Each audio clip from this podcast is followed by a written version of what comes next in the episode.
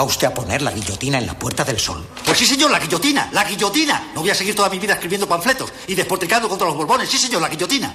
La reina. ¡Zas! Guillotina. Los chulos de la reina. ¡Zas! Guillotina. Los chulos del rey. ¡Zas! Guillotina. Los ministros. ¡Zas! Guillotina. Los obispos que los rodean. Guillotina, guillotina, guillotina, guillotina. Todos guillotinados. Sí, señor, la guillotina. ¿Ha terminado usted? Sí, señor. Vamos a comer. Welcome to Carne, Carne Cru- Cruda, Cruda, the album. Join us for danger, excitement, innovations, Emitiendo desde los estudios Cudi para toda la galaxia. En colaboración con el diario.es. Carne cruda. La República Independiente de la Radio.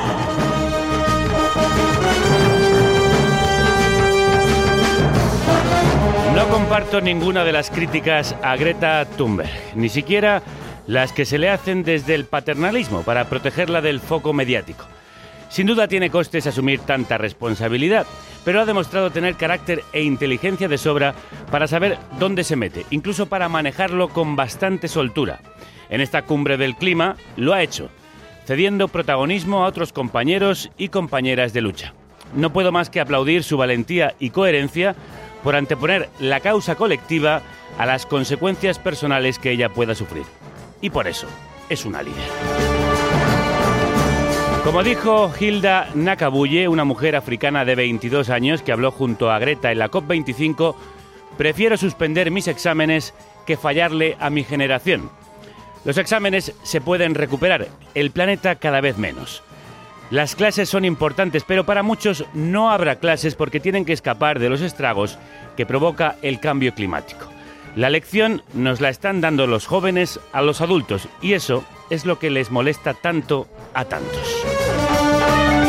Si encima la que lidera el movimiento es una chavala, ni te cuento el mosqueo del machirulado.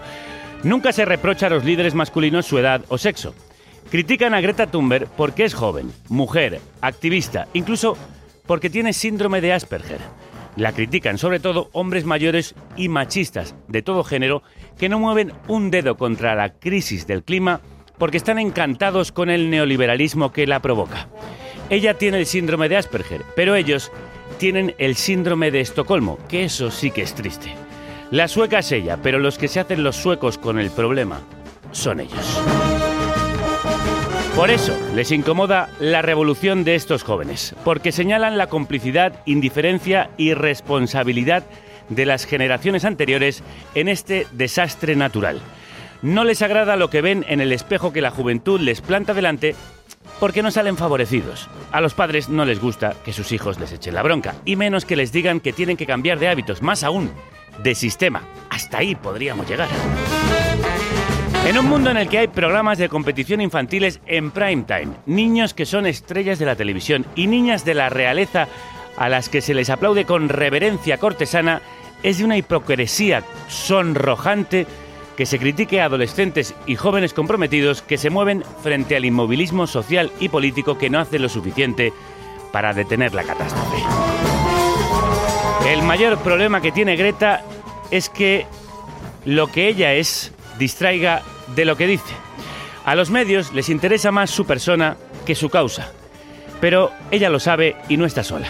Ya ha empezado a dar voz a otros, incluso a reducir el personalismo de sus discursos. Creo que no debemos preocuparnos tanto porque Greta sea un juguete roto y sí, mucho más, porque el nuestro sea un planeta destruido. Es la voz de Greta.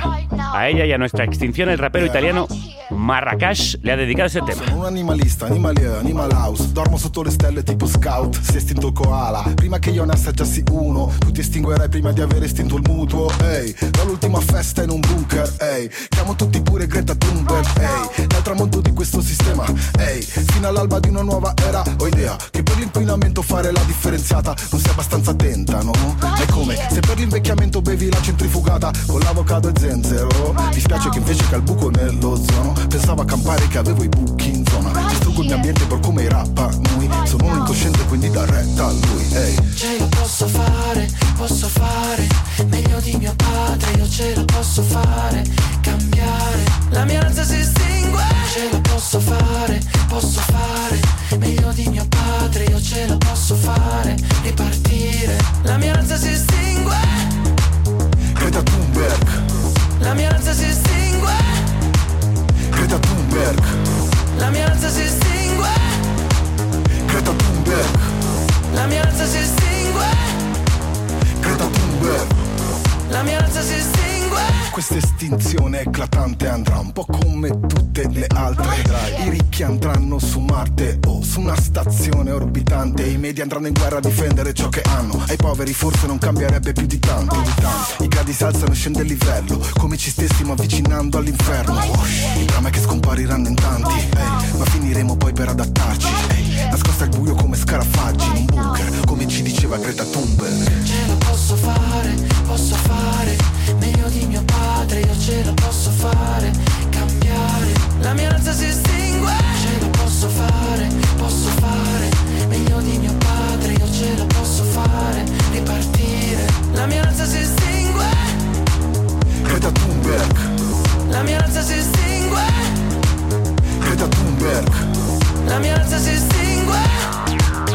Días, bienvenidas y bienvenidos a la carnicería sonora asociada a eldiario.es, esta república independiente de la radio que emite a través de Evox, Spreaker, iTunes y Spotify y una red de emisoras comunitarias y libres. Gracias a los oyentes que dais trabajo al mejor equipo de la radio, formado por Eva López, Álvaro Vega, Manu Tomillo, Rocío Gómez, Paz Galeana, Celta Tabeallo, Violeta Muñoz y el que os habla, el hombre poco hecho, Javier Gallego.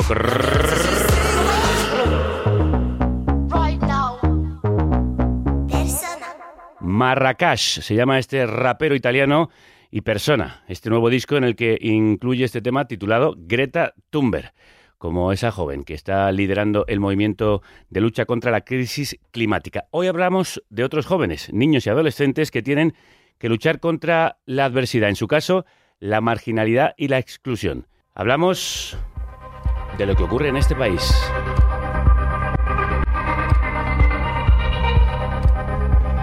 Los fascistas les criminalizan. Vox les señala como uno de los principales problemas para la convivencia en España. Son eso que llaman los menas, como si fueran una banda. Pero esa palabra mena, que los invisibiliza y deshumaniza, es un acrónimo de menor extranjero no acompañado, es decir, niños o adolescentes migrantes sin padres, solos. La semana pasada apareció un paquete bomba en el centro de menores de Hortaleza que la dirigente de ultraderecha Rocío Monasterio había señalado como foco de delincuencia. Era una bomba en un colegio. Una noticia falsa intentó hacer creer que habían sido unos marroquíes. Días antes, un menor migrante de Zaragoza recibía una paliza que le reventaba el cráneo. Un bulo lo atribuyó a una venganza de gitanos por acoso a una mujer gitana. Falso también. Racismo, machismo y fascismo creando mentiras para borrar sus huellas. Por favor, no le llamemos mena. Son menores extranjeros no acompañados que nunca tenían que haber entrado en España. Pensamos que es desgarrador que haya niños que puedan ser utilizados por sus familias para intentar eh, cruzar a territorio europeo. Los menas son menores extranjeros no acompañados. Que si son sus niños, los metan en su casa. Les gusta decir mena porque así se nos olvida que no son otra cosa que niños y niñas solos. El gobierno de España en estos dos meses ha puesto en marcha un plan de choque. Lo que consideramos es que lo mejor es que estos menores estén con sus familias. No puede haber más cobardía que el que se enfrenta a un niño o a una niña que vive solo. Por tanto, política migratoria y acuerdo en la cuestión de los menas habrá desde el Gobierno de España con el conjunto de las comunidades autónomas. El Gobierno de España no trabaja en otro escenario. Que saquen sus manos de encima de nuestros niños y nuestras niñas. Que se metan con gente de su tamaño. Los datos de la policía desmienten la criminalización. No hay ningún indicador que relacione menores no acompañados y más delincuencia.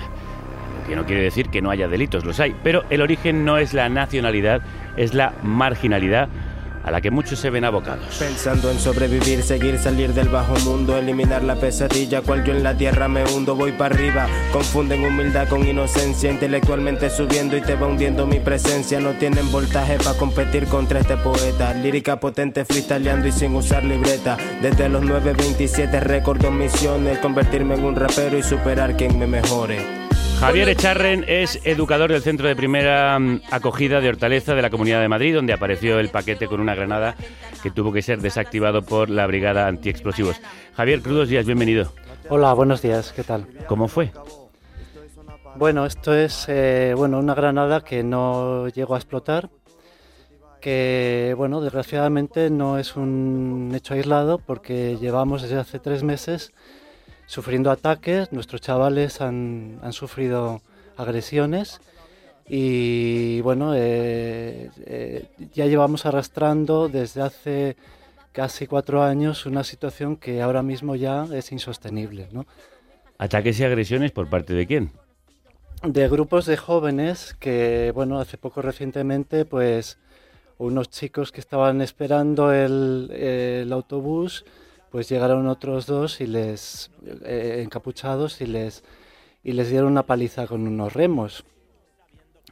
Luego eh, vinieron otro grupo de jóvenes una noche eh, armados de bates de béisbol, se introdujeron en el centro y estuvieron a punto de, bueno, de darnos una paliza a todos. Nos defendimos como pudimos. Nosotros estamos viviéndolo con, con muchísimo miedo y, y, sobre todo y los chicos están con mucha preocupación, ya no, ya no salen ellos solos a ningún lado. Es cierto que también la, la policía está, está muy pendiente de nosotros, estamos en sentido pues constantemente con la policía al lado, ¿no? Pero eh, la situación es muy, muy insostenible ahora mismo. ¿Sabéis de dónde provienen estos ataques y estas agresiones? ¿Quiénes son nuestros grupos interesados en agredir a los jóvenes que están en el centro? Pues no sabemos, no sabemos. Eh, comentaban, bueno, había distintas hipótesis, la policía está analizando quién, la autoría de, del atentado, ¿no? Eh, comentaban, no sé, de bandas latinas, eh, de, eh, bueno, gente del barrio, pero no se sabe nada. La cuestión es que, bueno, que esto ha sido, yo creo que es poner una diana sobre los, los chavales que están viviendo en el centro, ¿no? Que hemos tenido incluso concentraciones de extrema derecha, ha sido, ha habido una gran utilización a nivel político, y bueno, eh, o sea, el explosivo yo creo, yo creo que es una especie de metáfora que nos tendría que servir para interrogarnos eh, eh, ahora mismo la situación que, está, que estamos viviendo en, en el centro, cómo estamos cuidando a, a, a, nuestros menores, a nuestros chavales en general, no solo los de mi centro, sino todos los centros de toda España, ¿no?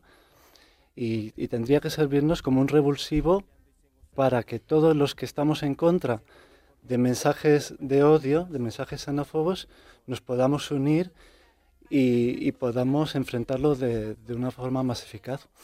Sí, esos discursos de odio que se han concentrado muy concretamente en este centro de Hortaleza a raíz de la visita que hicieron miembros dirigentes de la ultraderecha española, del partido Vox. Y hablamos de que esto se tiene que controlar y no puede haber todos los años un número, eh, bueno, pues sin control de menas que cuando cumplen 18 años acaban en nuestros barrios sin ningún tipo de tutela, sin haber sido integrados.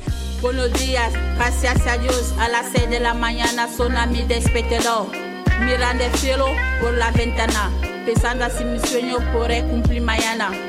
¿Cómo vivisteis vosotros que se concentrara la prensa y una dirigente política para señalar concretamente a un centro y a los chicos y chicas que están viviendo allí? Pues nosotros lo hemos vivido muy mal porque creemos que es injusto, eh, porque los chicos que viven allí, que hay que decir que el centro de acogida de Hortaleza no es un centro de menores extranjeros, es un centro para todos los adolescentes que viven situaciones complicadas, sean extranjeros o españoles. Es decir, ahí tenemos chicos que se llevan mal con su familia, chicos que, que tienen problemas de salud mental, tenemos discapacitados, tenemos chicas embarazadas o con, que han tenido problemas de violencia de género, eh, problemas de trata, que vienen chicas africanas, etc. Entonces es un centro mmm, que, que, estamos trabajando desde hace mucho tiempo con un proyecto educativo eh, donde, donde tratamos de, estudiar eh, la situación de cada chaval y orientarle y derivarle a un recurso que sea más adecuado a su situación. Eso se está desvirtuando ahora mismo y llevamos mucho tiempo porque, claro, los chicos que vienen, eh, la situación que tenemos ahora mismo es de hacinamiento, de sobreocupación desde hace mm, mucho tiempo, que llevábamos ya denunciándolo por lo menos hace cuatro años, pero ahora mismo ya es, eh, ya es insoportable, o sea, eh, no, no, no podemos seguir, seguir así. Entonces los chicos que tenemos, en concreto los menores extranjeros, la mayoría son, son buena gente. Vienen a, han venido a España después de un largo periplo con la intención de trabajar, de ayudar a su familia, de encontrar una, una salida que en sus países eh, no tienen, porque son eh, situaciones donde hay regímenes autoritarios y, y, una gran pobreza, no hay futuro para la juventud, ¿no? Y vienen aquí huyendo porque vienen prácticamente con lo opuesto. Y necesitaríamos tener un poco de empatía para entender su situación. Y, y eso creo yo que sería el mejor antídoto por, contra, contra la xenofobia. ¿Cómo están reaccionando ellos ante ese foco mediático y ante amenazas como las que nos contabas? Y sobre todo la aparición en el propio centro de, de una granada. Bueno, pues muy, muy preocupados porque, bueno, antes eh, nosotros eh, cuando los chicos eh, salen de allí y van a alguna actividad, pues les llevamos a alguna actividad formativa o de ocio, por ejemplo, hacer al, al deporte al Parque Juan Carlos I o alguna actividad de ocio pues cerca del barrio y tal. antes de esto, los chicos iban, aunque iban acompañados de, lo, de nosotros, de los educadores, pero cada uno iba a su ritmo, o sea, unos delante, otros detrás, pero desde que ha pasado esto, los chicos pues no se quieren separar de nosotros. Oye, profe, por favor, no te alejes de nosotros porque tenemos miedo, eh, es decir, eh, y no entienden nada. Y a veces han venido con golpes, nos han mostrado moratones, les hemos tenido que, que curar, les hemos tenido que consolar porque venían llorando. Eh, estamos allí con ellos eh, ellos están muy, muy preocupados al ser menores eh, y encima menores no acompañados que han venido a España en esta situación, pobres, ¿no? Eh, son muy vulnerables. Y esto eh, no sabemos qué, qué, qué, repercusiones puede tener en su, en su vida futura. ¿Qué repercusiones pueden estar teniendo sí. ya, de hecho, en su vida presente, psicológicamente? ¿Crees que se está creando un clima social y vecinal contra estos chicos y chicas? Eh, pues bueno, hay de todo. En, yo creo que los vecinos, hay muchos vecinos que se han solidarizado con, con la situación sí, del centro. La semana pasada sí. hubo una concentración de apoyo a esos menores.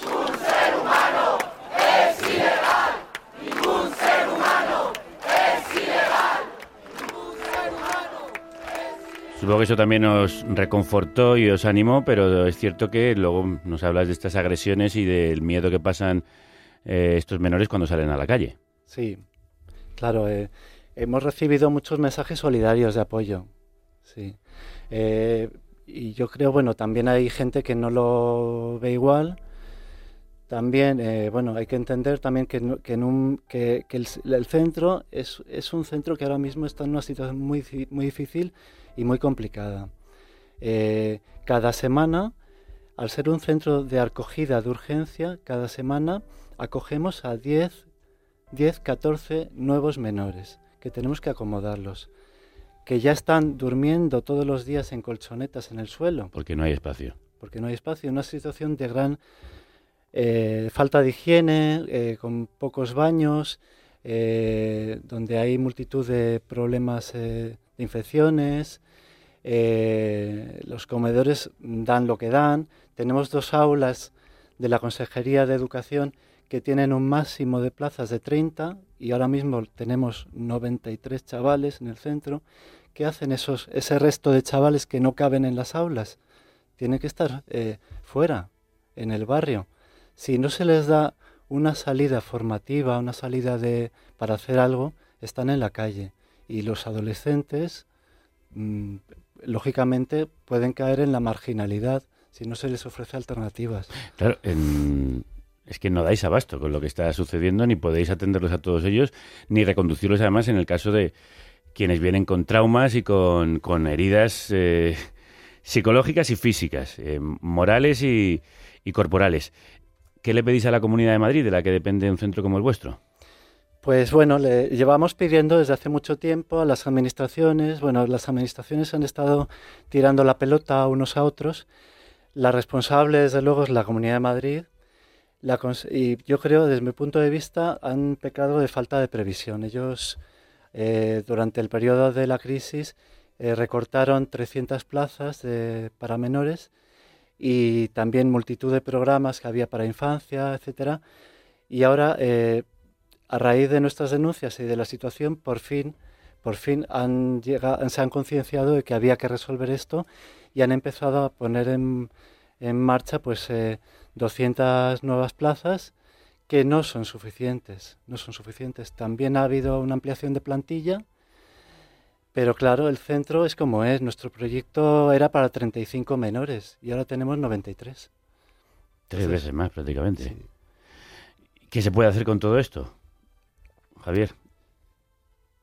Pues eh, eh, no lo, yo no tengo la varita mágica. La verdad es que nosotros a nosotros nos gusta nuestro trabajo, ¿no? Queremos seguir trabajando con, con estos chicos.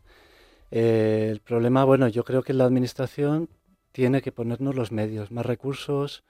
eh, o sea, tiene que darse cuenta de que está obligada a atender a estos, a estos menores. ¿Y hay futuro para ellos? Sí, bueno, ellos eh, han venido para, para formarse y para trabajar. Y yo creo que...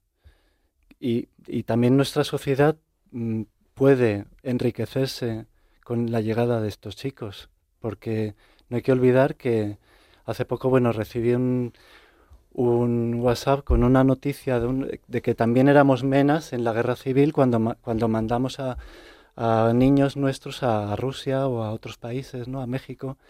Entonces, eh, tenemos que darnos cuenta que es otra cultura, que podemos eh, aprender mucho de esta nueva cultura, que en el fondo no son tan distintos porque son mediterráneos, porque son chavales afectivos, son espontáneos, son alegres, eh, o sea, tienen un montón de cosas positivas que, que podríamos aprender y, y, y, bueno, ellos podrían labrarse un futuro, evidentemente.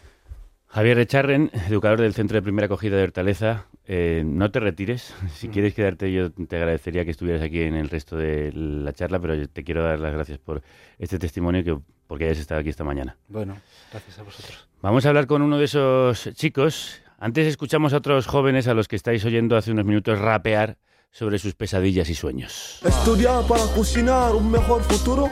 La amistad y la familia me lejos del oscuro.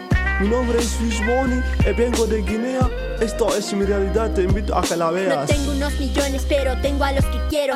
Vienen siempre fuerzas dentro de mi maletero. Nada va a parar mi corazón to callejero. La vida a veces pesa y el amor lo hace ligero. Me fascina navegar el mar de lo desconocido. Soy un ave que por fin va a dejar a su nido.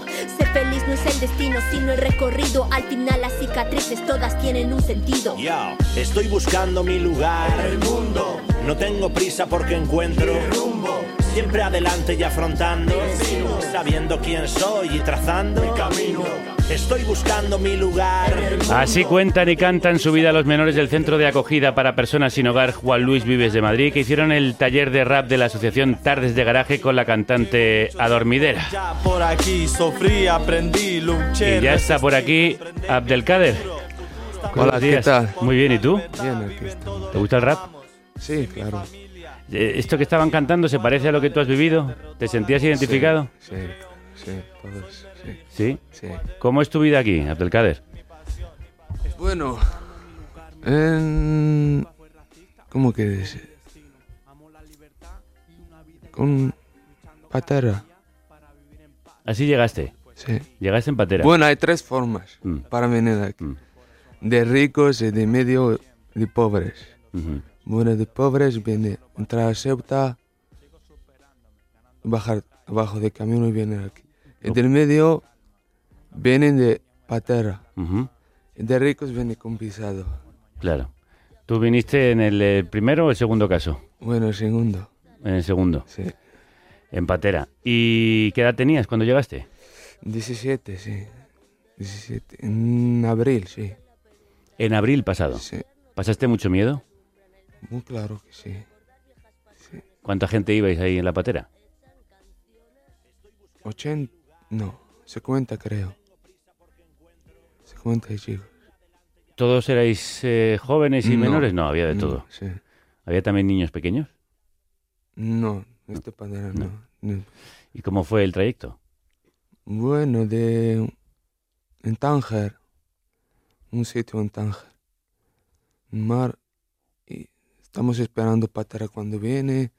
Salimos creo a las 3 de la noche. Ya estamos 12 horas creo, 13 horas. Ya estamos en Tar, en Juceras creo, sí.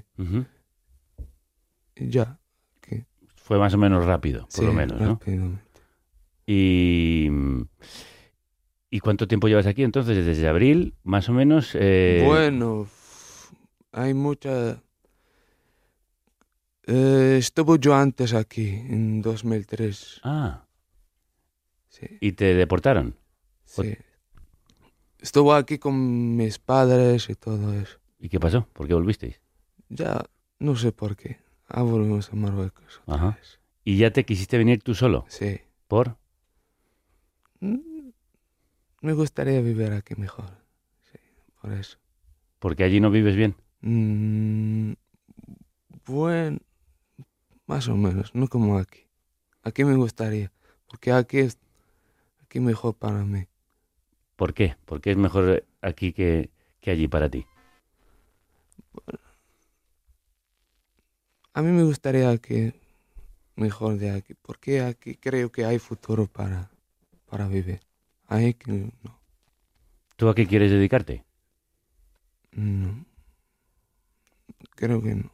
¿A qué quieres dedicarte? ¿Qué te gustaría hacer? Bueno, trabajar. ¿En qué? ¿Qué hay? Cama- cocinero, me encanta cocinero. Ah, sí. ¿Pero sabes cocinar? Sí, claro. ¿Eres bueno? Sí. ¿Ah, sí? ¿Qué preparas tú? Todo. ¿Cuál es tu plato favorito? A mí, spaghetti. Sí. ¿Vas a ser cocinero italiano? Sí. ¿Y, ¿Y ahora dónde estás? Ahora estoy en un albergue de Simancas. ¿Estás allí cuidado, atendido Sí, entendido todo. estás bien? Bueno, sí. Estoy bien ahora. ¿Has estado, ¿Has estado mal en algún momento? ¿Cómo ha sido tu estancia aquí en España?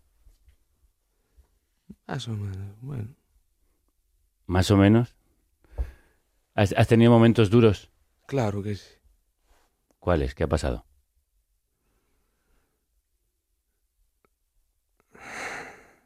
Me lo puedes contar, ¿eh?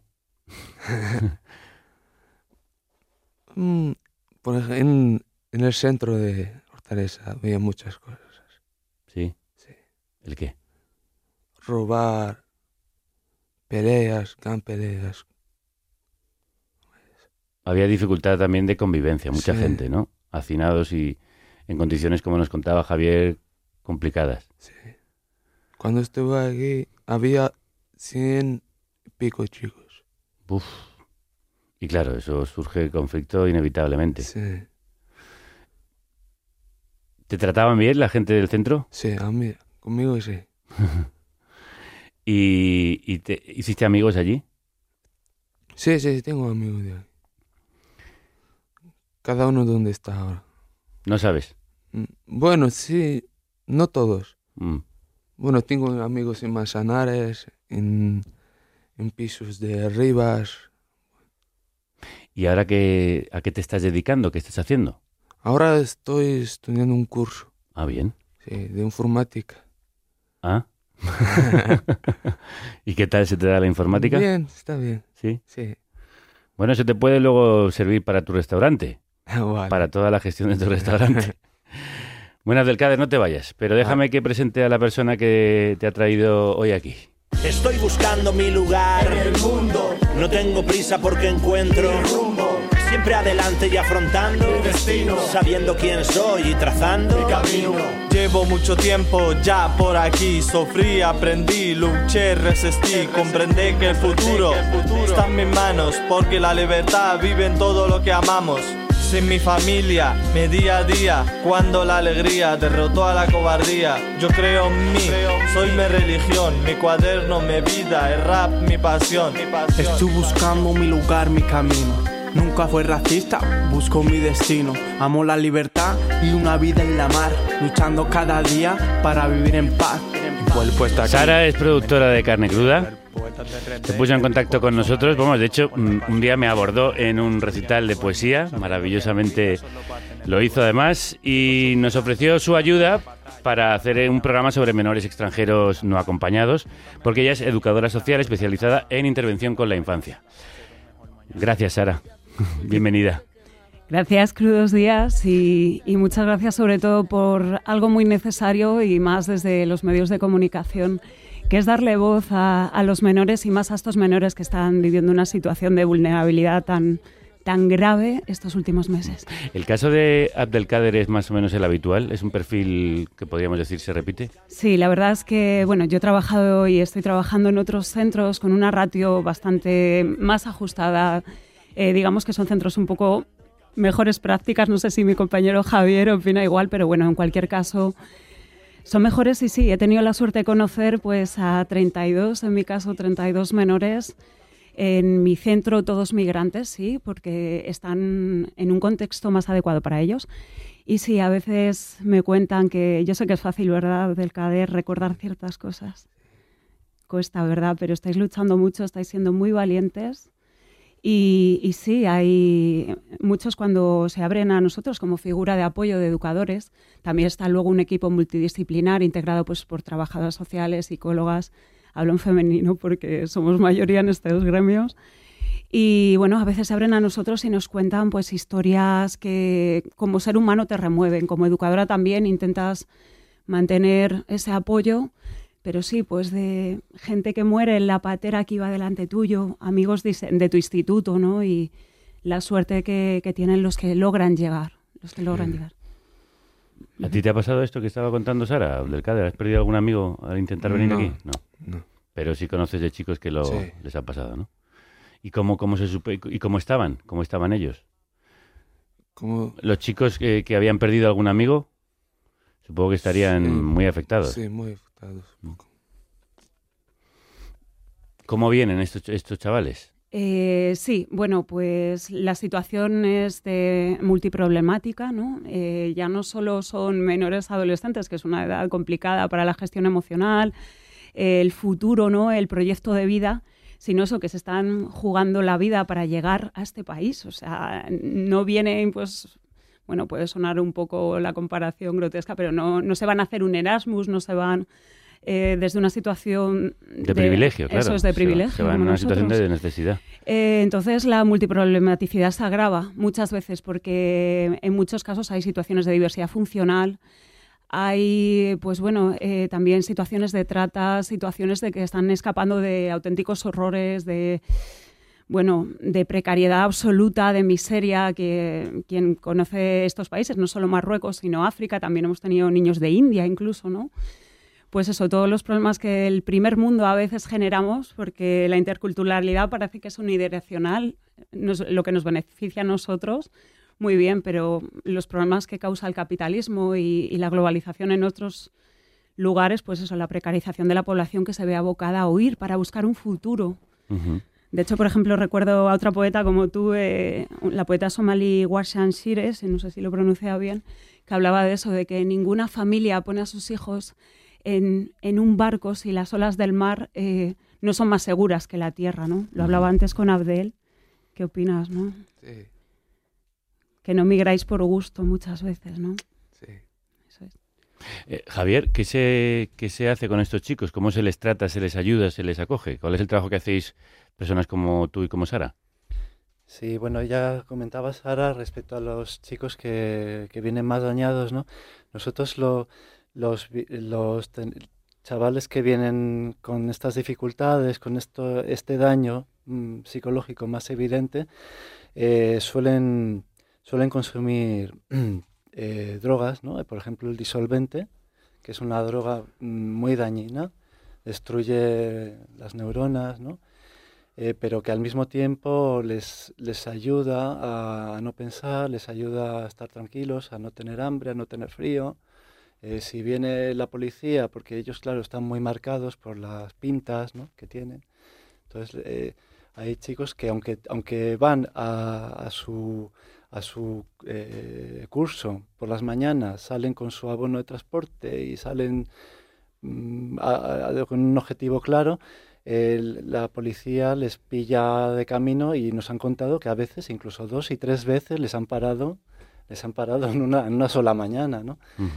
Y entonces te comentaba lo de los chavales que vienen con el problema del consumo de disolvente, ¿no? Que evidentemente son, son causas de que están muy dañados psicológicamente. Pues tenemos en el centro mm, a muchos chicos que llevamos Mm, por lo menos seis meses esperando que se les dé una salida ¿no? para, para ayudarles eh, a resolver este problema, un, un centro de, donde se les ayude con el tema de la adicción, donde haya algún tipo de ayuda psicológica y no y no hay no hay nada de momento. Claro. ¿Qué se puede hacer con, con ellos? ¿Cómo se ayuda a chavales con dificultades como esta? Sí, eh, una de, las grandes necesidades que antes preguntabas, ¿no? De no tenemos varitas mágicas ninguno y hay que crear un clima de entendimiento con las instituciones.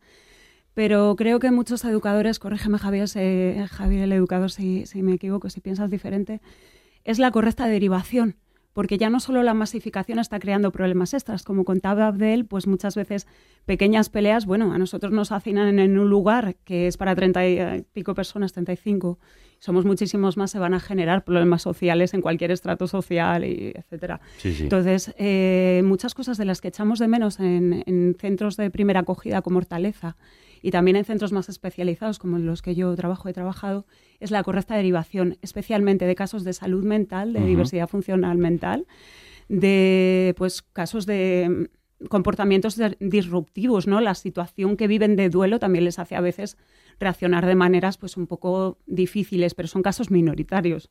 O sea, no en todo el centro se dan estos casos. Y por último, el consumo de drogas que en absoluto veo lúdico, al igual que puede ser un adolescente este país, consumos más normalizados de alcohol, si hay pues rentas altas de otras drogas de diseño. No, aquí la droga es para tapar grandes vacíos, una situación eh, pues muy dañina que necesitan a veces olvidar. De hecho, los consumos, pues en unos estudios que, ha habido, ¿no? Eh, se suelen relacionar, y antes lo hablaba con Adel y me lo confirmaba, eh, con chicos más, más jóvenes, 15 años, 14, que tienen esa indefensión propia de una edad más joven. Y se refugian. Claro, entonces consideramos que algo muy necesario y que incluso en reuniones que hemos tenido el equipo de educadores de, de mi centro, ¿no? Eh, con la CAM, con personal técnico, era es una correcta derivación para tratar estos temas minoritarios pero urgentes de resolver. Eh, los consumos, eh, también, pues eso, casos de comportamientos disruptivos ocasionales debido a, una situación muy vulnerable. Abdel, ¿tú tienes algún amigo que se haya enganchado a las drogas o al disolvente, al pegamento y demás? No, mi amigo no. Pero sí lo has visto, ¿no? Sí. ¿Mucho o qué? Sí, hay muchos. ¿Y cómo afecta eso? Bueno, hay, hay cosas así, por ejemplo, pastillas, toman pastillas, disolvente, eh, alcohol. Sí, esos los tres que están, siempre hay. ¿Y cómo, les deja eso a esas personas, a esos chicos? No podemos hacer nada nosotros. Ellos quieren. ¿Tú has sufrido, como decía Javier, agresiones en, la calle o te hayan mirado mal por, por tu origen, por tus pintas, por el color de tu piel? No. No. Eso no lo has tenido que padecer, ¿no? No. ¿Pero tienes amigos que sí? No, no lo tengo. O sea, tú por las calles puedes ir con normalidad y tranquilidad y vas bien, ¿no? Sí. Bueno, me alegro. Gracias. Es uno de los mantras más repetidos. Estos menores son todos unos delincuentes. Como otras de las acusaciones sobre ellos, no es cierto. Por eso vamos a repasar Las mentiras sobre los menores extranjeros no acompañados. Ningún indicador muestra que estos menores sean sinónimo de delincuencia. Al contrario, los datos dicen que son una minoría los que cometen delitos. Entre 2012 y 2018 su número ha pasado de 3.000 a casi 14.000, un crecimiento del 323%. En ese mismo periodo, el número total de menores extranjeros detenidos e investigados ha descendido un 32%. El año pasado se registraba el récord de entradas, 7.000. Ese mismo año se daba la segunda cifra de delincuencia más baja. Yo encierro a un chaval en un centro de internamiento. ¿Sabes cuánto nos cuesta el centro de internamiento para un chaval? Español y no español. 240 euros diarios. No es cierto que se gasten 240 euros al día en mantenerlos y mil millones al año, como dijo el juez de menores de Granada, Emilio Caratayud, que después ha precisado que se refería a centros de internamiento, no de acogida. En Melilla la manutención cuesta entre 13 y 60 euros diarios. En Madrid o Barcelona entre 40 y 140 euros. En ningún caso se alcanzan esos mil millones. Es falso que la mayoría de ellos sean mayores de edad, un 60%, como dice el bulo. En la mayoría de regiones de España se ha corroborado que son menores entre el 90 y el 70% de ellos. Llevo mucho tiempo ya por aquí, sufrí, aprendí, luché, resistí, comprendí que el futuro está en mis manos, porque la libertad vive en todo lo que amamos. Sin mi familia, mi día a día, cuando la alegría derrotó a la cobardía. Yo creo en mí, soy mi religión, mi cuaderno, mi vida, el rap, mi pasión. Estoy buscando mi lugar, mi camino. Nunca fue racista, busco mi destino. Amo la libertad y una vida en la mar, luchando cada día para vivir en paz. Hemos querido invitar a una de nuestras periodistas de referencia para hablar sobre derechos humanos y migraciones. Es nuestra compañera del diario Ponte, Gabriela Sánchez. Bienvenida. Gracias, buenos, Buenos días. días. Ella, Buenos días. la coordinadora de Desalambre, la sección de derechos humanos en el diario asociado a Carne Cruda.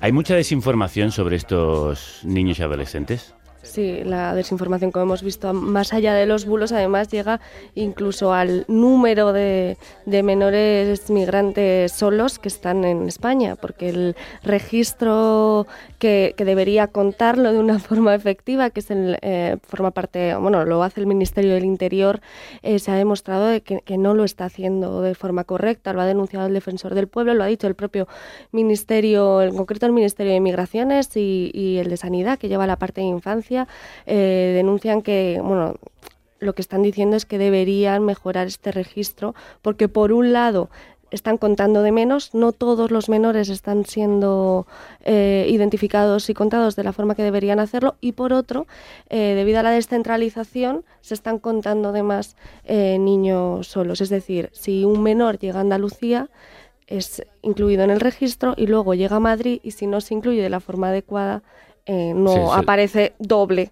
Entonces, a lo mejor hay, parece que hay más menores extranjeros no acompañados de lo que verdaderamente es, o al contrario. Es decir, las cifras, ni siquiera muy- claro, partiendo de claro. las cifras oficiales podemos estar seguras. Y luego la campaña de, de desinformación y bulos que ha habido, especialmente en la época preelectoral, ha sido tremenda con los compañeros de Maldita.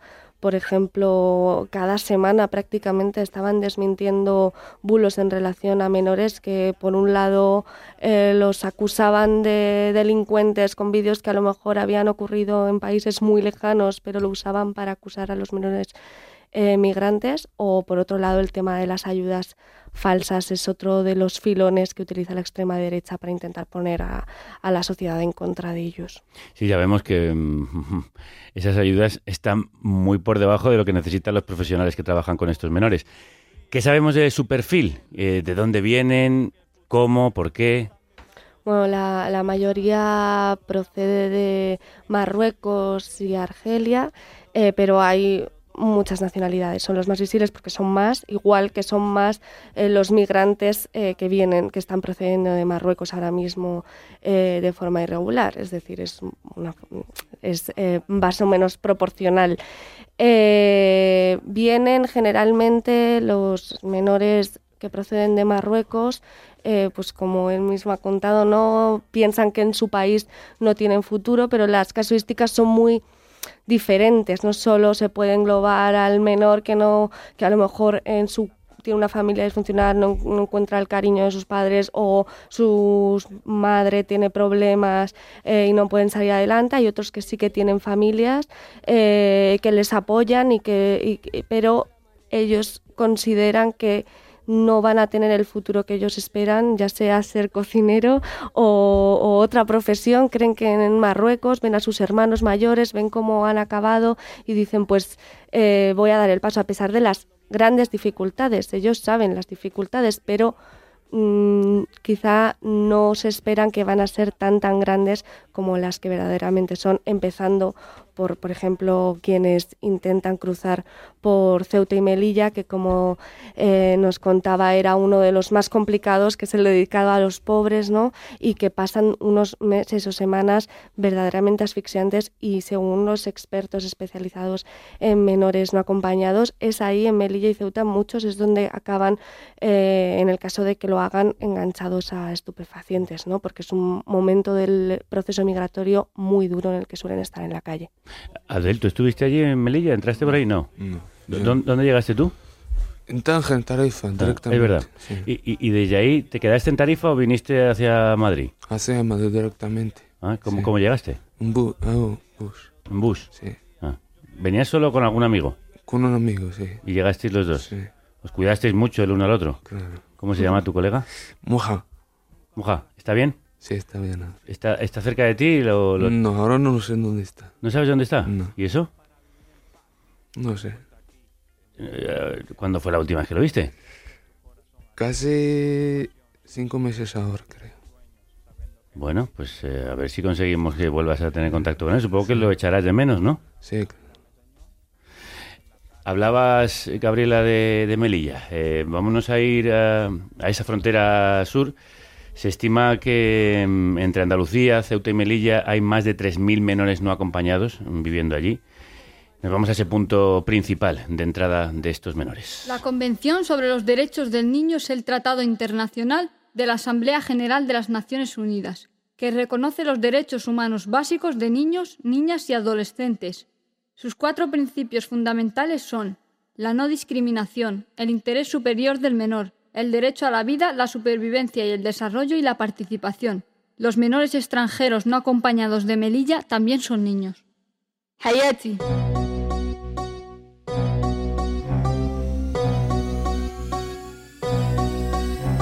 Mi vida, mi vida, Hayati, Hayati.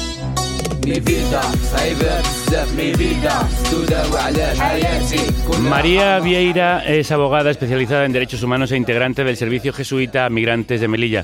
María, bienvenida. Crudos días. Hola, buenos días, muchas gracias. ¿Cómo es la vida, ahora que escuchamos un tema que se llama así, mi vida, de estos chicos en Melilla? Mira, pues nosotros eh, desde el Servicio Jesuita Migrantes, como sabéis, tenemos una oficina de asesoría jurídica. Eh, entonces, bueno, en este marco nosotros prestamos asistencia a las personas en movimiento y, bueno, pues muchos de los chicos que atendemos precisamente pues son menores extranjeros no acompañados. Entonces, bueno, lo primero que os podría contar es que, que hay dos perfiles claramente diferenciados. Eh, nosotros, en base a nuestra experien- experiencia en terreno en Melilla, mm, por un lado observamos los menores que aguantan en el centro de menores, eh, en el centro, bueno, bastante conocido como Purísima. Eh, bueno, los menores que aguantan en el centro, que tienen como objetivo, bueno, eh, cumplir 18 años, obtener su permiso de residencia y poder partir a la península.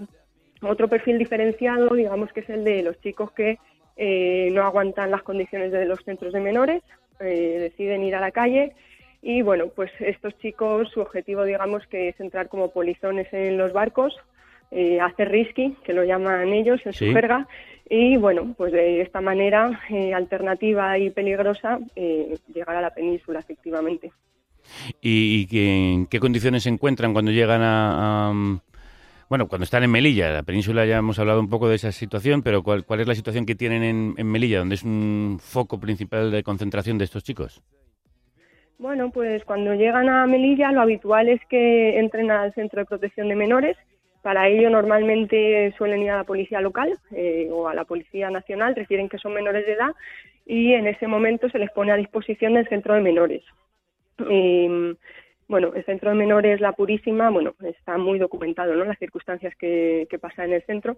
Me pasaban ayer una cifra y eh, 870 menores a día de hoy en el centro de menores La Purísima cuando tiene 350 plazas, ¿no? Entonces, bueno, esto ya es indicativo de, bueno, la saturación de los centros y, y las consecuencias que eso produce, ¿no? Que hablaban los compañeros educadores sociales, Sara, Javier, eh, bueno, pues hay problemas de convivencia, hay falta de personal, eh, se producen robos, se producen peleas.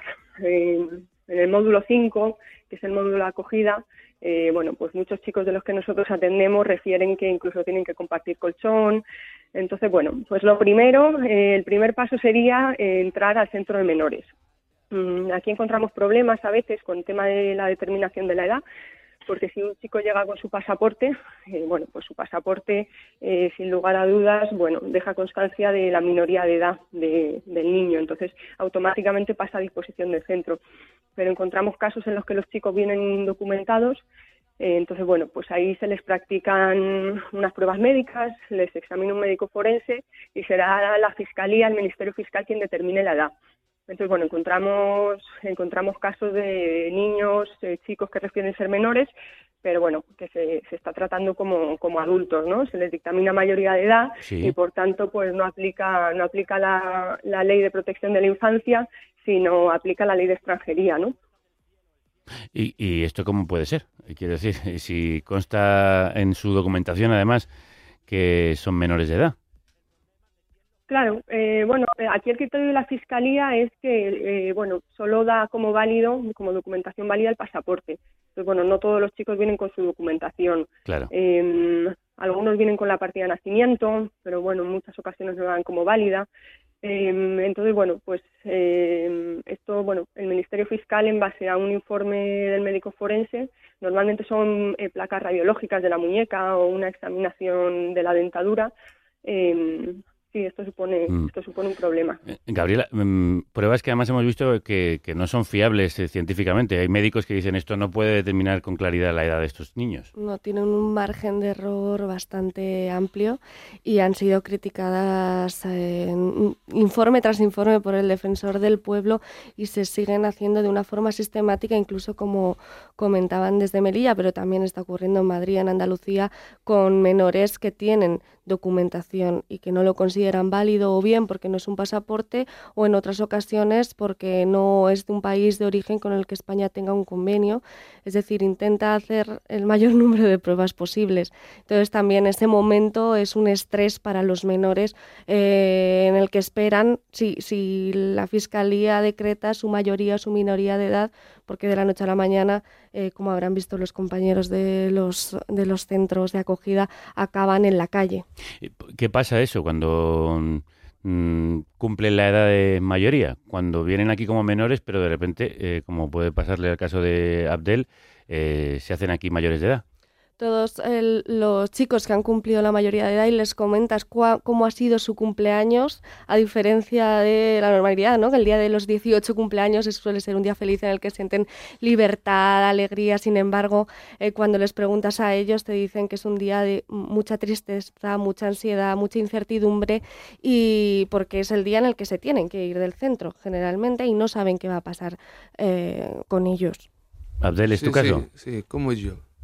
Ahora yo tengo 18. Ya tienes 18. Sí. Y ahora ya no puedes estar en el centro Sí, para no, menores. sí, sí. Y eso te genera, supongo, miedo e incertidumbre. Sí.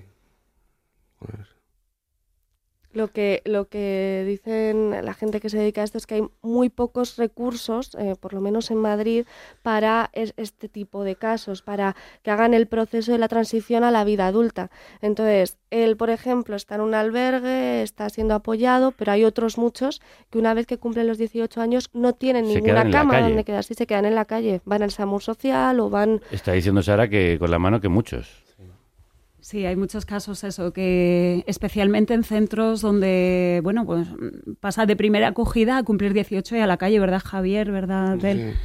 Eh, sí, eh, por otra parte, en el centro donde vienen derivados posteriormente, pues sí, el equipo, sobre todo la trabajadora social, que bueno, se deja los cuernos literalmente por buscar un montón de entidades del tercer sector que puedan acogerles, fundaciones, etcétera, etcétera, para que a la hora de cumplir 18 años no se quede en situación de calle. Pero es muy complicado. Claro, es que eso les aboca prácticamente, a- ahí sigue a la delincuencia, Javier. Pues sí, claro. Eh, yo te diría que incluso, bueno, incluso antes de cumplir los 18, eh, los chicos que llegan al centro de acogida de Hortaleza y ven eh, la situación de sobrepoblación que ahora mismo tenemos y de masificación, pues no, no quieren seguir allí. Entonces mm, Ellos mismos se van. Se van y no se sabe dónde están, ni qué ha pasado con ellos, ni, ni qué es de su vida, ni nada. María, en el caso de Melilla, que hay tantos, ¿hay muchos viviendo en la calle? Eh, pues mira, Javier, nosotros eh, eh, un- una gran parte de los chicos que atendemos es precisamente eh, menores que están tutelados, que están próximos a la mayoría de edad y entonces vienen, eh, lo que nos peticionan es que les acompañemos en el proceso de adquisición de la tarjeta de residencia. Entonces nosotros observamos que cuando cumplen 18 años eh, a gran parte de los chicos no se les entrega la tarjeta en mano, una tarjeta que va a ser necesaria para poder viajar a la península, ¿no? Sí. Entonces vemos cómo cumplen 18 años y mientras nosotros les acompañamos en el proceso en la oficina de extranjeros para obtener su permiso de residencia, estos niños están en situación de calle. En Melilla tenemos un problema añadido, que es que no existen recursos de emergencia, eh, son muy poquitos, eh, muy poquitas plazas. Hay un centro con muy poquitas plazas y no están acogiendo a menores extranjeros. ¿No? Esto es una diferencia importante con, que agrava el problema ¿no? respecto de otras ciudades a nivel estatal, pues como puede ser Madrid, ¿no? que acuden al SAMUR social y con mayor o menor premura, eh, bueno, pues como Abdel, como Abdel pues puede acabar en un, en un albergue, ¿no? Pues ahí en Melilla no, no hay recursos de emergencia y esto, claro, esto supone que haya eh, menores que han accedi- menores tutelados que han accedido a la Sí. mayoría de edad, que al cumplir los 18 quedan en la calle si no se les entrega en mano eh, su, su oportuna eh, permiso de residencia. Y mm, para terminar, os hago a todos, y empiezo por ti, María, una pregunta. A todas. Eh, ¿Cómo se puede mejorar la situación de estos niños que vienen a Europa buscando una vida mejor? Pues mira, yo como abogada te puedo decir que eh, la ley en este claro, eh, es, en este caso es bastante clara, que únicamente con cumplir eh, la legislación nacional, la legislación europea, incluso los dictámenes del Comité del Niño que ha hecho España, ¿no? indicando que bueno que debe mejorar en muchos aspectos como la determinación de la edad o las devoluciones sumarias o la documentación de residencia. Bueno, yo creo que con cumplir eh, lo estipulado hoy en día en la normativa, eh, bueno, eh, tendríamos un, un gran avance. Gabriela. tratarlos como niños tutelados eh, y dejar el, el extranjero a un lado y cumplir la, la legislación en materia de infancia y, y quizá sí que profundizar en, en esos matices que, que, mm, que conllevan una atención especializada con respecto a la mochila de traumas característicos por el proceso migratorio, pero que pensemos eh, a la hora de abordar este tema si un niño de 14 años o de 18 recién cumplidos, un- el hijo de cualquier amiga nuestra, eh, se queda en la calle con esa edad, ¿qué pasaría? ¿Y de quién sería la responsabilidad? ¿Sería de sus padres o de su tutor? En este caso el tutor es la Comunidad de, de Madrid o la comunidad autónoma donde esté. Entonces que pongamos el foco en los responsables de ellos y no del niño. Sara. Absolutamente de acuerdo con lo que dicen Gabriela y María. Y añado que, bueno, que en el caso de los últimos incidentes provocados por discursos de odio desde estamentos políticos, pues condenar desde la Asamblea de Madrid, por favor, enérgicamente esta vulneración a, a los menores. Este es un maltrato institucional no reconocer esto que ha sucedido. Y bueno, como bien decía Marcia, la filósofa que estuvo con vosotros en el martes, eh, dejar de criminalizar la migración, dejar de verlas como un otro al que hay que odiar, eh, porque bueno, resulta que tenemos muchas cosas en común con las que nos podemos unir, ¿no? Y parece que no interesa, parece que interesa ahora el discurso del odio. Y es lo que tenemos que combatir. Javier. Bueno, yo creo que la, cumplir la legislación, como se ha dicho, tratarles como niños y también yo diría unos verbos ¿no? que me parecen muy importantes, normalizar, integrar, incluir, escuchar eh, y cuidar. Pues yo creo que no se puede añadir nada más. Abdel, mucha suerte. Gracias. Y muchísimas gracias por haber venido hoy aquí. Igual, gracias. Sara, Gabriela, Javier, María, un abrazo muy fuerte a los cuatro. Muchas gracias. Os despido con el rap que empezábamos a escuchar hace unos minutos, también obra del taller musical Tardes de Garaje, en colaboración con menores no acompañados de Melilla. Esto es...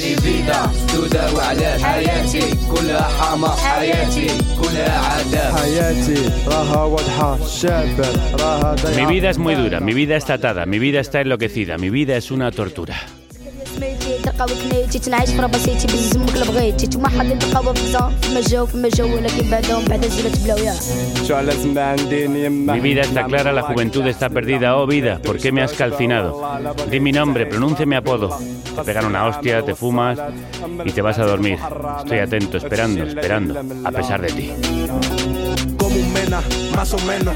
Estoy viendo todo este veneno, como la situación se complica y que nadie le pone freno. Aquí no hay niños buenos ni chicas malas, solo personas huyendo de balas, sufriendo abusos a grandes escalas, queriendo volar y cortar sus alas. Mi vida صعيبة بزاف مي فيدا تداوي علاش حياتي كلها حماس حياتي كلها عذاب مي فيدا صعيبة بزاف مي فيدا تداوي علاش حياتي كلها حماس حياتي كلها عذاب ماضي في حياتي تابعني تنكوي الريا بس باش ننسى.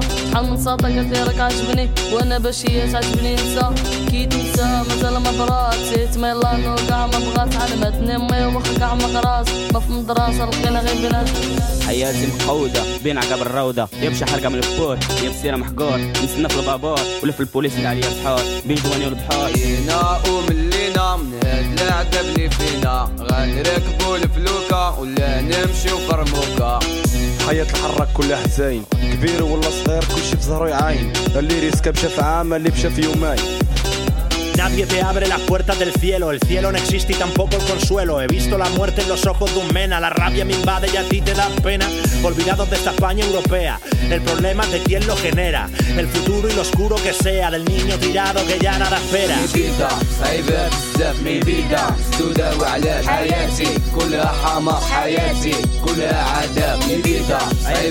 Mi vida صعيبة بزاف مي فيدا تداوي علاش حياتي كلها حماس حياتي كلها عذاب مي فيدا صعيبة بزاف مي فيدا تداوي علاش حياتي كلها حماس حياتي كلها عذاب Muchos de estos chicos y chicas vienen de lugares como Gaza, donde sufren condiciones aún peores de las que os hemos contado. Os hablaremos de ellos y de ellas la semana que viene en nuestro cuento de Navidad. Cuento de Navidades de Gaza. Carne cruda. En colaboración con UNRWA, Te presento un documental sonoro sobre refugiados de Palestina. el próximo 18 de diciembre a las 8 y media de la tarde. En el Círculo de Bellas Artes de Madrid. En un programa benéfico donde lo recaudado irá a la Agencia de la ONU para los Refugiados Palestinos en España. Con la colaboración de Círculo Solidario La música en directo de Feten Feten. y Marwan. Que para partir fronteras la Conoceremos las historias de Mohamed, Abdel, Dimal Jamal Abd al-Majid, o Aum Talat, vecinos de Gaza, que nos contarán su día a día. sus sueños e ilusiones. Historias de supervivientes al bloqueo de Israel.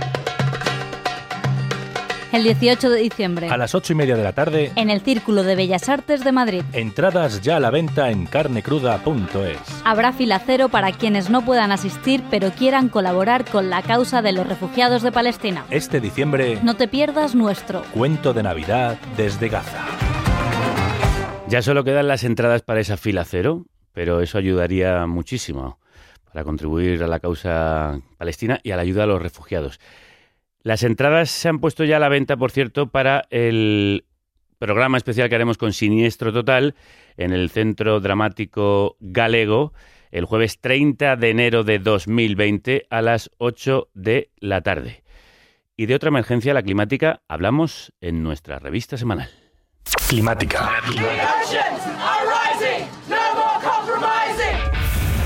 Revista especializada en calentamiento global de amarea.com. You have stolen my dreams. Justicia social en la carnicería sonora.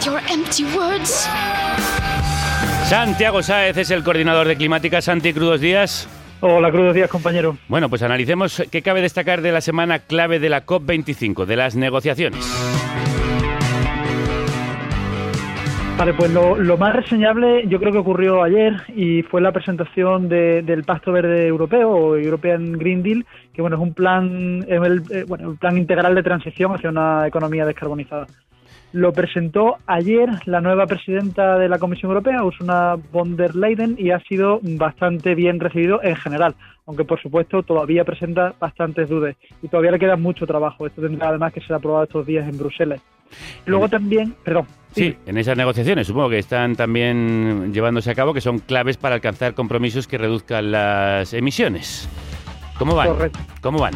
Bueno, pues la- las negociaciones, pues la verdad es que van bastante mal, si te digo la verdad. Ayer por la mañana incluso se llegó a rumorear eh, que se habían roto, aunque que quede claro que esto no es verdad, que era solamente un rumor, pero el mero hecho de que se extendiera y que muchos lo dieran por posible o por, o por verosímil, pues da una idea bastante clara de cómo están los ánimos.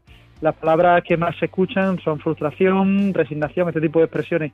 Y bueno, también empiezan a señalarse a ciertos países como principales causantes del bloqueo. Como os podéis imaginar cuáles son. Eh, y, y, bueno, todavía se mantiene, eh, se mantiene de todas maneras la esperanza de que puedan hacerse algunos avances estos días. Y sin embargo, también hay otra lectura, y es que quizás sea mejor no llegar a ningún acuerdo y dejarlo para el año que viene que llegar a un acuerdo de mínimos que acabe por no ser suficiente. Ah, entiendo. Pero también para el año que viene quizás eh, sería demasiado tarde, porque ya, ya, vamos, ya vamos tarde. Claro, ya vamos tarde y eso además es lo que está poniéndose de manifiesto en la desconexión entre esa parálisis en las negociaciones y el cansancio de la gente. Ya se notó la semana pasada, el viernes, con la mega manifestación de varios cientos de miles de personas que se produjo en, en Madrid, pero además que se notó ayer también con una manifestación espontánea en la que participaron cientos de personas y que acabó con la organización de la cumbre expulsando a cientos más eh, y básicamente a todos los observadores, aunque ya han llegado a un acuerdo y los van a dejar volver a entrar hoy. Sí, en esa semana convulsa, la pasada, que se está volviendo a repetir eh, en esta, llegaba Greta Thunberg a nuestro país despertando gran expectación. Greta ya ha abandonado España, pero ¿cómo se ha vivido esa visita y cómo crees que ha influido en lo que sucede en la COP25? Bueno, pues la, la llegada de Greta efectivamente fue bastante, levantó bastante expectación y llegó un poco como, como una estrella de rock bajándose de- del tren y con toda y con toda la prensa alrededor en imágenes bastante curiosas, por no decir ba- bastante, bastante extrañas. Y, y bueno, la visita de Greta ha sido bastante diferente a otras. Se ha dedicado a darle voz a, a, otros a otros grupos. Le dio voz eh, a grupos indígenas a- y a grupos del, sur global en su primera rueda de prensa. Y en la segunda le dio voz a científicos y ella no habló. La verdad que fue un golpe, un golpe de efecto bastante interesante teniendo en cuenta eh, su, que su discurso siempre ha sido ese, ¿no? que se escuche a, otra gente. Ayer sí que habló, sí que, sí que hizo un discurso, pero también lo hizo, fue un discurso muy frío, no tuvo nada que ver con las soflamas que, que lanzó, por ejemplo, en la última cumbre de Nueva York, el famoso How dare you, ¿no? como, como os atrevéis, eh, sino fue mucho más tranquilo hablando de datos científicos y la verdad que bueno, ha sido una Greta un, poco distinta a la que hemos visto otras veces. Ya lo contamos la semana pasada, Santi, hay dos cumbres, la oficial y la respuesta social y crítica. ¿Cada vez están más separadas o ha habido algún punto de unión? No, la verdad es que cada vez están, cada vez están más lejanas. Eh, la contracumbre yo creo que han tenido, ha sido bastante interesante eh, desde el punto de vista, bueno, y sigue siendo, todavía le quedan un par de días, eh, desde el punto de vista sobre todo del poco tiempo que han tenido para hacerlo sin los patrocinios que tiene que tiene la cumbre, ¿no? Eh, y lo han hecho, lo han organizado muy muy bien. Ha habido cientos de actividades eh, que sigue habiendo estos días, sobre todo y sobre todo han tenido una presencia muy importante que no han tenido en la, durante la cumbre los grupos indígenas y los grupos latinoamericanos. Que recordemos que esta esta cumbre debería haberse realizado en, en Latinoamérica y no y no en España. Pues toda esta información y mucha más en Climática, que vuelve a la COP para seguir contando con el equipo de la Marea cómo avanza esta cumbre por el clima. Santi, muchísimas gracias. A ti, muchas gracias, Javier.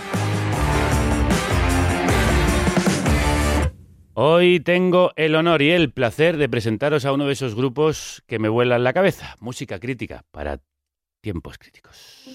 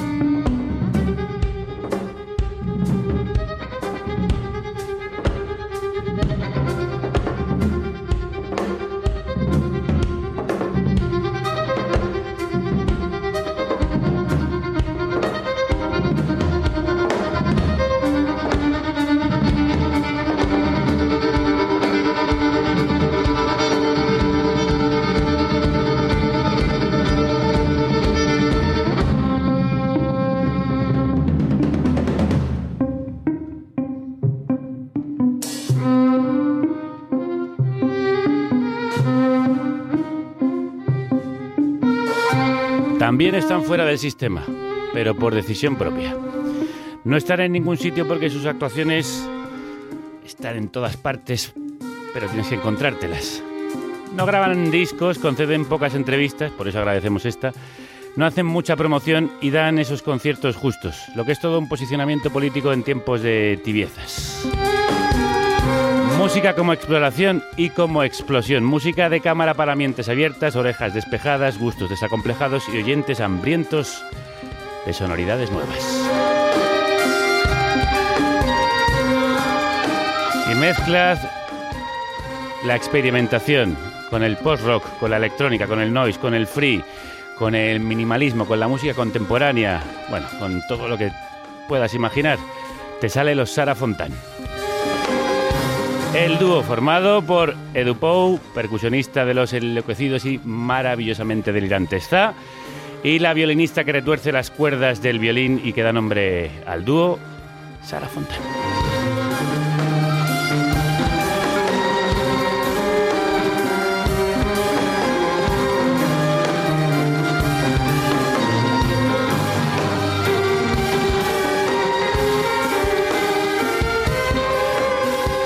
Sí, que parecen más, pero que son solo dos. Edu, Sara, crudos días, bienvenidos. Hola. Crudos días, ¿qué tal? ¿Cómo decís juntar vuestras dos enloquecidas mentes para hacer esta maravillosa delicia? Eh, me imagino que...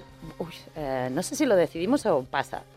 Un poco, hace años que tocábamos juntos en el caballo ganador y Sí. haciendo impros y estas cosas. Y pues yo empecé a tocar sola y un día le dije, oye, ¿por qué no me acompañas? Porque yo qué sé, este concierto otra vez en Barcelona, yo sola, improvisando. y am, bueno, me acompañó, tocábamos juntos en Big OK con Paul Fusté Sí. y cuando Paul pues decidió que no quería tocar más, pues yo creo que ahí sí que ya fue el momento de que es como los Sara Fontán. Como bueno, pues esa energía como más rockera que había en Big OK, Sí. yo no la tenía tocando sola. Aunque él me acompañase de vez en cuando un trocito del concierto, pues era muy diferente. Y pues ahí hace un añito que, que entonces ya es eh, esta Ya- cosa ya más, es- más, más establecida. Más Sí. sólida, sí. Bueno, yo os vi efe- efectivamente, además, con el concierto de Vigo Kay y Paul Fuster, que ya vi que habían buenas imbricaciones entre batería y violín, pero yo no conozco ningún otro dúo que haga esta formación, ¿no? Eh, no. Yo tampoco. Pero también sí, en general vamos haciendo las cosas a medida que van pasando, ¿no? Ya nuestra música ya parte de esto, parte de improvisar y fijar las cosas que nos gustan.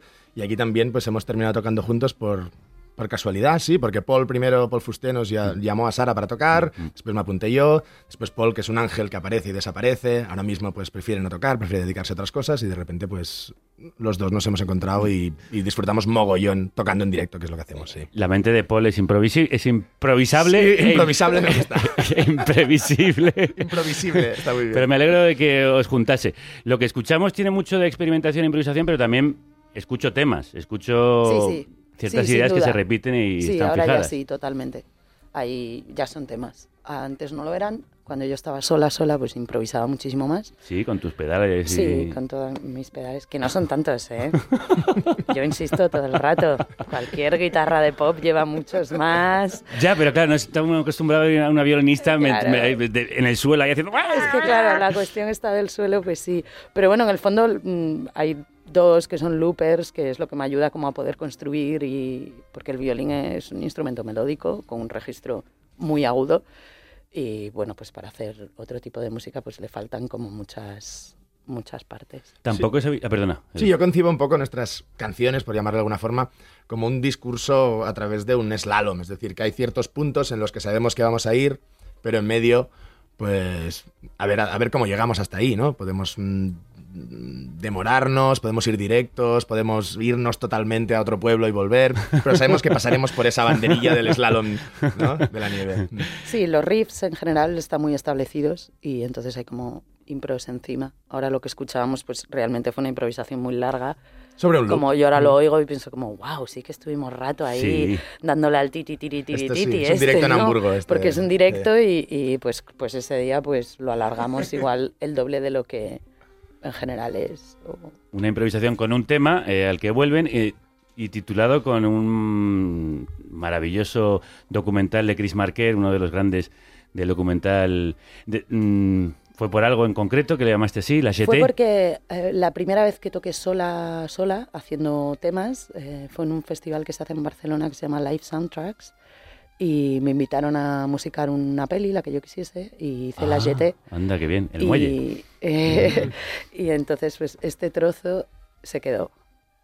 Eh, y se quedó. Y bueno, hay otra parte- parte de la peli que no, no la he vuelto a tocar, pero esta, este, este riff fue como, "Uh, este riff me gusta. Sí, a nosotros también nos gusta. Y lo que nos gustaría es que nos regalaseis para esta película sonora que es Carne Cruda unos riffs o un, Venga. Un tema que Sin ponga pedales, ¿eh? banda sonora. Sin pedales, Sí, atención. sin Sara pedales. Fontán sin Sin pedales. pedales. Vuelve a sus, vuelve- volviendo a sus orígenes. Esto no lo has hecho tú. Desde el conservatorio yo creo que no, que no tocamos algo, que no, que no tocas algo así. Yo el conservatorio no, lo he pues tocado, pero ella sí. Ha sido bonito pensarlo, como, a Sí. ver, pero ¿podremos o no? Pero sí, Sí, sí se y por eso os agradecemos además que hayáis el esfuerzo Sí. de, de transformar vuestra música, que, que es mucho más compleja y tiene muchos más elementos, en eh, lo que iban a hacer ahora, que es eh, Edu con un xilófono y tú sin tus pedales. Desnudos, en crudo. Y en di- Crudísimo. Y en directo. Dale.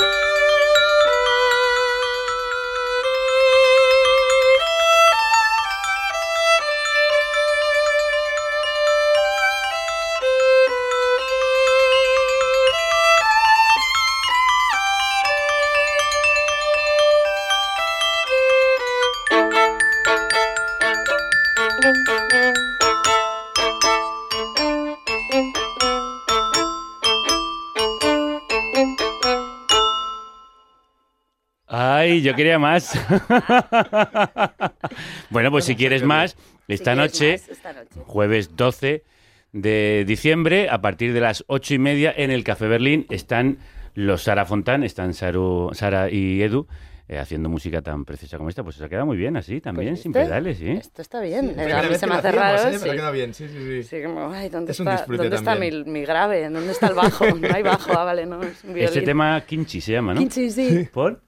Eh, oh, vale, porque este tema viene de un proyecto que yo hace, años que hago, de videodanza, que se llama Piña, y am, pues es una versión de una de esas improvisaciones con, con la bailarina, y le pusimos el nombre porque al volver de grabar el vídeo y todo esto, pues un, estábamos en un restaurante, bueno, un bar chino de estos. y el camarero, en vez de decirnos si queríamos quiche, nos dijo si queríamos kimchi, kimchi. Bueno, pues nos hizo gracia y se quedó kimchi. Bueno, estaba hablando Sara de las cosas que, que ha hecho. Es que han hecho muchas cosas estos dos. Edu, aparte de ser la mitad de ZA, ha estado en Tarántula, en Los Ganglios, a Munique Lendakari, ha sido cofundador de varios colectivos de improvisación, entre ellos la Orquesta del Caballo Ganador, en fin, que no ha parado.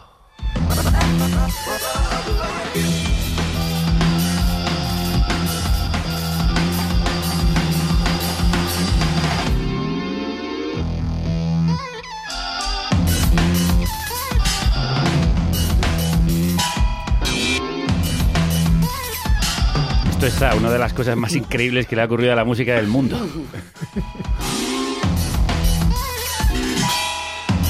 Y Sara ha sido violinista en Manos de Topo. Sí. Sí. Ha colaborado con Mishima, con ese proyecto Piña de danza que nos contaba. Y coincide con Edu en Big OK, ese trío junto a Paul Fuster. Y de aquellos polvos, pues estos, lodos.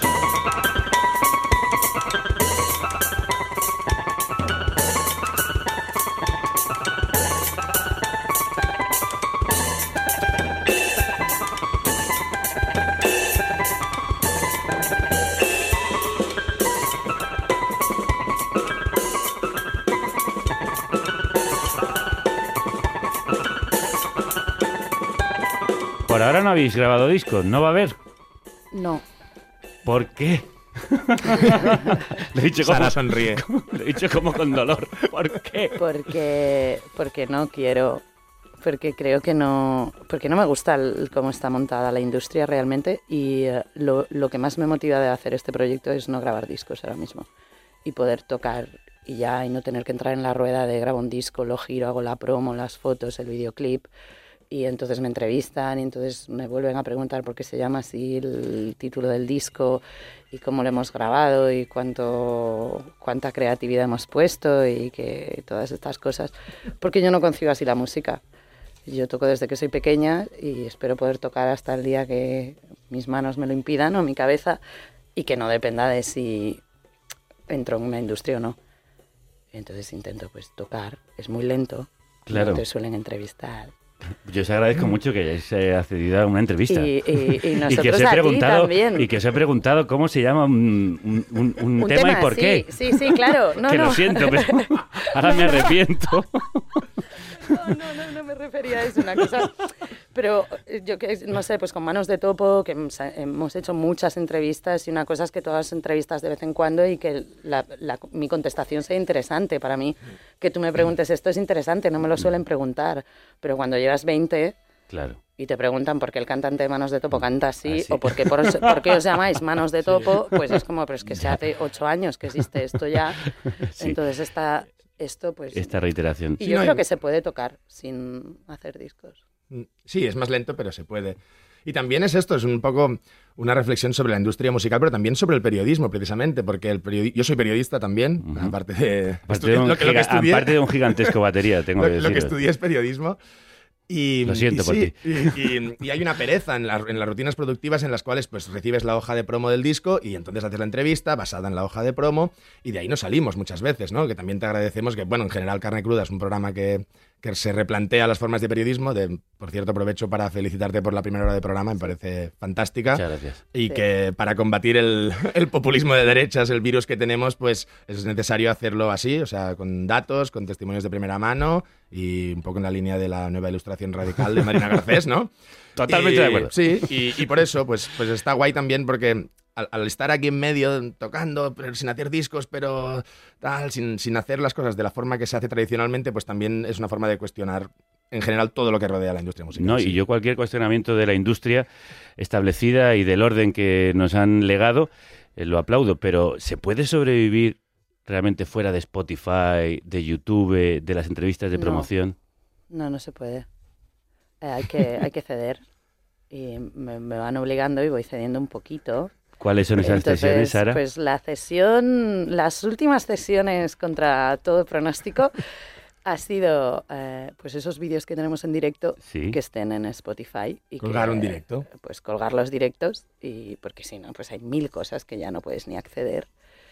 Y la otra ha sido tener que hacer una página de Facebook que, bueno, pues Ha son cosas ha que a mí me, Estás me- entregando al capital. Estoy entregándome al capital, claramente. Ya no duermo tranquila, hace un par de semanas que no duermo igual. Pero bueno, son cosas que, que te- o sea, por algún lado tienes que ceder. Entonces, si no quiero hacer un disco, pues tendré que ceder con, bueno, pues los directos que, los vídeos en directo que se han ido grabando, pues me da igual volcarlo en un WAV y que esté en Spotify y que se quede el dinero en Spotify, no sé, bueno. Mm.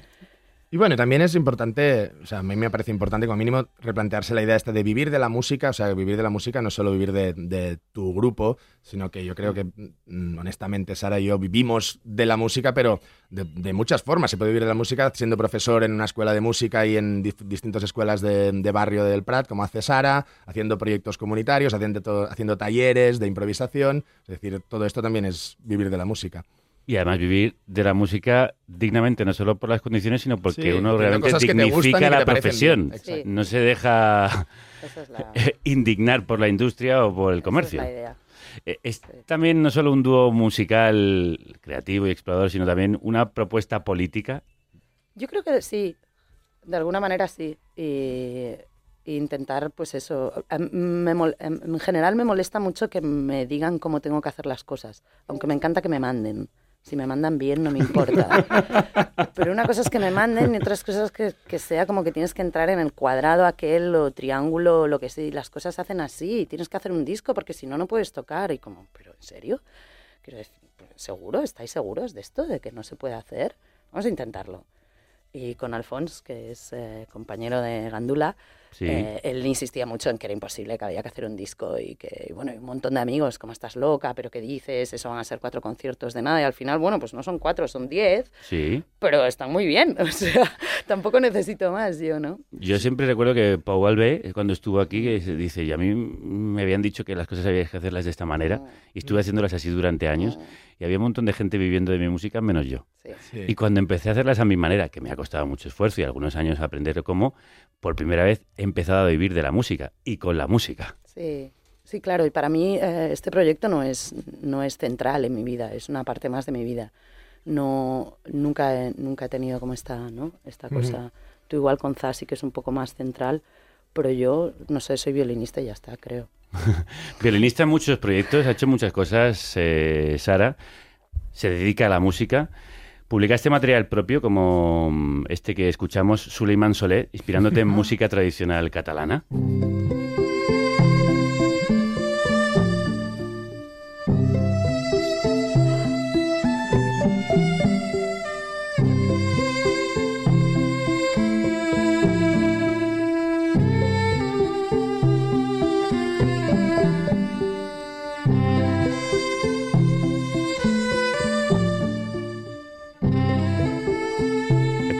Esto, ¿eh? No lo recordaba.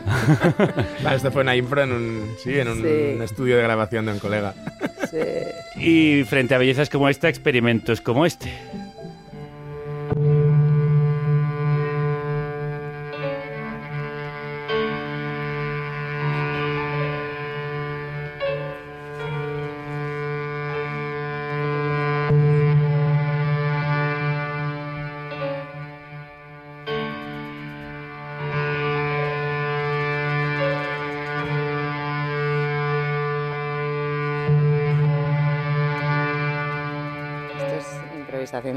Absoluta. Hazte el láser. Hazte el láser. Hazte el láser, porque la conversación iba por ahí. ¿Qué tal? Que me hago el láser, que me quito los pelos, que me los vuelvo a quitar. Como, pero bueno, pero todo el mundo se tiene que Hazte hacer el láser. ¿De qué Saca- va saca esto? un disco, hazte el pues láser. Nada, hazte el láser, saca un disco. Y vas a improvisar, claro, y los tots sants flipando. Y la verdad que se generó una gran comunión, porque yo estaba nerviosa, claro, de repente había tres tipos con tres cámaras grabándome, un piano, amplis. Sí, esto lo podéis ver en internet. Está ¿Y ahí el, a tocar? el y yo, no lo sé. O sea, era un momento de pura Impro, experimentación. experimentación sí. de búsqueda. Sí, sí, sí. Y fue muy bonito porque estábamos todos muy atentos. Como, "Oh, ¿qué va a pasar? ¿Qué va a pasar? Sí. Es, es así como tú concibes la música, que antes ha dicho. Yo es que no concibo la música como la industria dice. Tú concibes la música como búsqueda, como exploración, como a ver Sí. dónde me lleva cada proyecto, Sí. a ver dónde termina esto, que ni siquiera yo lo sé. Totalmente. Intentar, por ejemplo, en cada concierto intentar, como no hacemos tantos, pues intentar hacer una canción nueva. Sin que nadie diga, ah, esta canción no la conozco, no la puedes tocar porque aún no has cagado el disco. Y entonces, claro, guárdatela, que saque, sale el single, que viene el videoclip. De hecho, tengo que decir que tocar con Sara es muy intenso, porque en cada concierto quiere, quiere cambiarlo todo. O sea, no es como esto, sacas un disco y tocas el disco, ¿no? Y las dos canciones más, no sé qué. Sino que el, el reto es que cada concierto haya una canción nueva, replantear todo totalmente el set. O sea, se tocan algunas ideas que se Sí. repiten, pero el grueso tiene que cambiar. Sí, se- Y claro, es, eso es, es intenso, pero también es agradecido. Eso obliga a estar muy atento también. Mm, nerviosa cada vez. ¿Sí? Sí, a mí me gusta ponerme nerviosa. Eso Antes de Forma tocar. parte de la música. Lo hace Sí. más Sí. excitante también, ¿no? Como... Es que yo creo que toco mucho mejor. ¿Ah, sí? Es una cosa como muy animal, la alerta esa que se te pone Sí, cuando... sí, sí, sí. Del peligro Del acecha. peligro, hay un peligro, concéntrate, sal Cuando has este estado con. Seward también vale esto. ¿no? Sí, sí, yo, Seward yo he vivido esto, yo he vivido libertad. esto y cuando acepté el peligro Mm. empecé a disfrutar de él. Bueno, hablando de Seward y que además se mueve en ciertas dinámicas muy similares a las vuestras, rehuyen los canales habituales, no suelen anunciar muchos de sus conciertos, eh, apenas tocan las redes, como grupo no tienen de hecho redes sociales. Se están creando como espacios autónomos, esas zonas eh, de las que hablaba Hacking Bay, un poco al margen de lo establecido, y pueden ser realmente sostenibles. Yo creo que sí, o sea, que son sostenibles hasta el punto que donde tú, dec- dec- claro, o sea, no vas a tener un chalet si quieres hacer estas cosas. ¿No? ¿No has en hecho esto para tener un chalet, Sara? No, pero, pero esos, o sea, los proyectos sí que son sostenibles. Otra cosa es que si tu vida depende de eso, pues igual es un poco más complicado. Pero es precioso que nos vamos como encontrando, ¿no? Los seres que hacemos cosas Sí. así, de repente pues te juntas, te encuentras y con Adriano ya Bueno, pues tú- hemos acabado Con tocando Adriano juntos. tenéis un disco que, que Sí, sí, esperamos que que salga. tiene, que tiene que salir. Un disco de Adriano cantando por Pero fin Adriano en español. nunca quiere ensayar. Adriano, Desde aquí. Adriano, por favor. Adriano, hombre. un poquito. Hombre, sí, yo Le siento encanta que... la impro, Sí, sí. Bueno, es un amante de la libertad. Sí. Sí, sí, yo creo que formamos parte, o sea, me gusta sentir que formamos parte de un circuito de, de- de- de gente, de grupos, de promotores, por llamarlo de alguna forma, Sí. de comunidades, asociaciones, que entienden la música de una forma en la cual, pues esto, la música no es un vehículo para venderte una, una cosa o para ganar dinero, no es lo principal, no están en el top prioridades. Y entonces, pues moviéndonos en ese circuito, mm, disfrutamos muchísimo. Y ahí esto, pues mm, viva el Liceo Mutante, viva la Zavara, viva tantos locales como, como, como hay ti- tipo de esto por Europa, por, por alrededor del mundo y, y disfrutar de, de ello. Porque luego además se han tendido redes y se han tejido puentes Exacto. entre, entre escenas, entre Sí. estos grupúsculos de Sí. seres y criaturas. Y te vas conociendo y es, es bonito porque conoces gente que comparte las mismas inquietudes.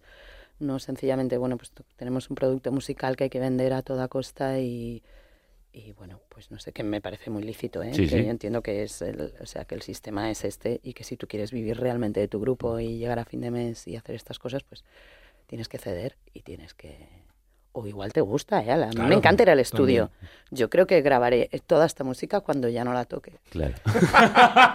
siempre, Al la revés, contra, sí, a la contra. es contra. salmón. Es un poquito salmón. Haremos una canción que se llame Salmón. No te preocupes.